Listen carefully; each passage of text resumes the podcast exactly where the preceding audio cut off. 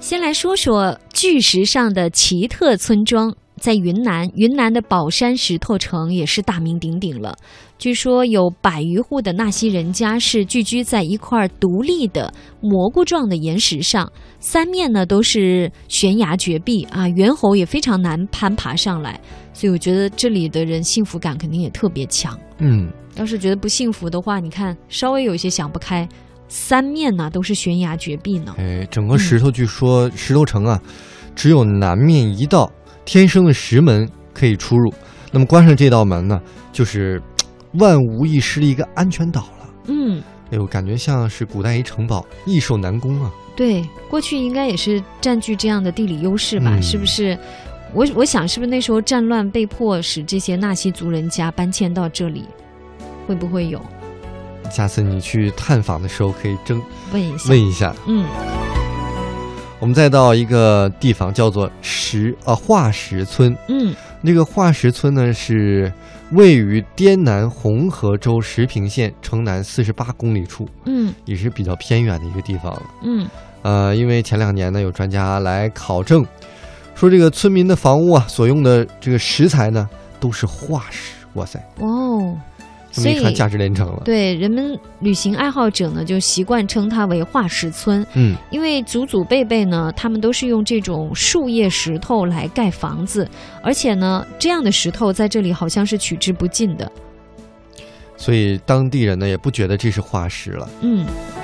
我们再来说一个更奇特的，嗯就是在悬崖上的一个村庄。哟，这比那个巨石上的奇特村庄石头城还要险峻。更难，嗯呃，是贵州水城县营盘乡的洪德村。嗯到这儿呢，最方便的是乘坐火车，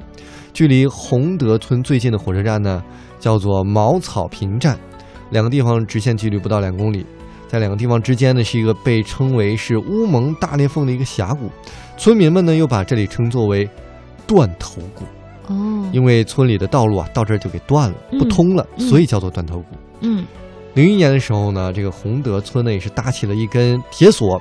从此呢，村里人通过这条断头路的时候呢，直接就做这个溜索。除了搭溜索之外呢，村民还有一个选择，就是在这个裂缝底部啊有一个竹竿桥，嗯呃，所以呢，他们出行的时候往往是从村子这边儿啊下到谷底，通过竹竿桥再爬上对岸，嗯因为两边全都是九十度的峭壁，一上一下就会花掉村民们至少两个小时的时间，所以非常的不容易。嗯，锻炼身体。你锻炼一个，我看看。所以他们如果这里的村民其实还有一个属相，都是属猴子，特能爬。嗯嗯，胆儿大的就做溜索，对，胆小的呢就就得攀花爬。两小时嗯，去攀爬一下。对。再来甘呃说说甘肃的罗马村，呃，为什么叫罗马村呢？因为这里的长相，这里人的长相和附近居民都不太一样，就是眼睛呢是那种碧绿色的，然后就是眼珠子是碧绿色的，然后就眼眼窝很深，你知道吗？叫深目，然后鼻子很高，高鼻，甚至是一头金发，一身红色的皮肤。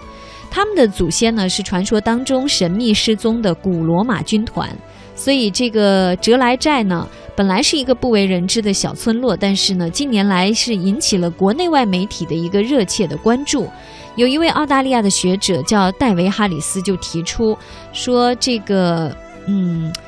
应该叫哲莱寨吧，嗯，它是这个古离呃贤城的遗址。那这个离贤城呢，它是西汉安置古罗马战俘的一个地方。那这样的说法一提出来之后呢，可以说是一时激起了千层浪。国内的学者呢，也经过研究《史记》，纷纷的发表文章，推断出说是公元前五十三年的卡莱尔战争当中，神秘失踪的古罗马第一军团在东移的过程当中，曾经被匈奴收留。后来呢，在那个汉匈制之城之战的时候，又被汉军俘虏了。所以呢，最后是由西汉政府安置在者来寨定居下来。有说叫者来寨，也有说哲来寨的，就是在甘肃的永昌县。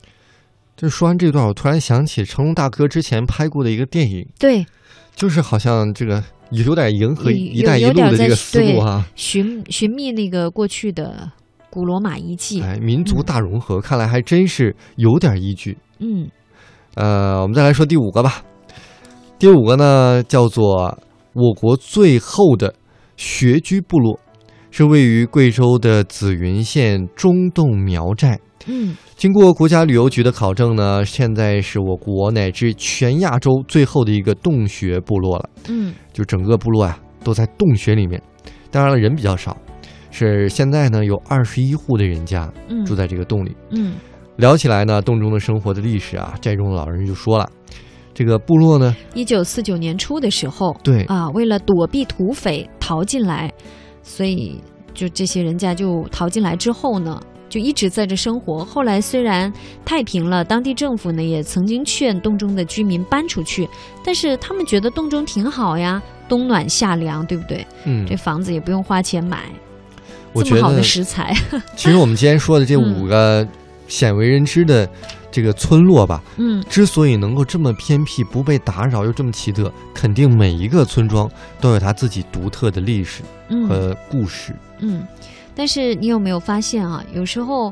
我们如果循着这样的遗迹去旅行的话，你会觉得跟寻常的旅游线路它的收获是不一样的。当然，它在路途当中付出的艰辛也会更多一些。哎，嗯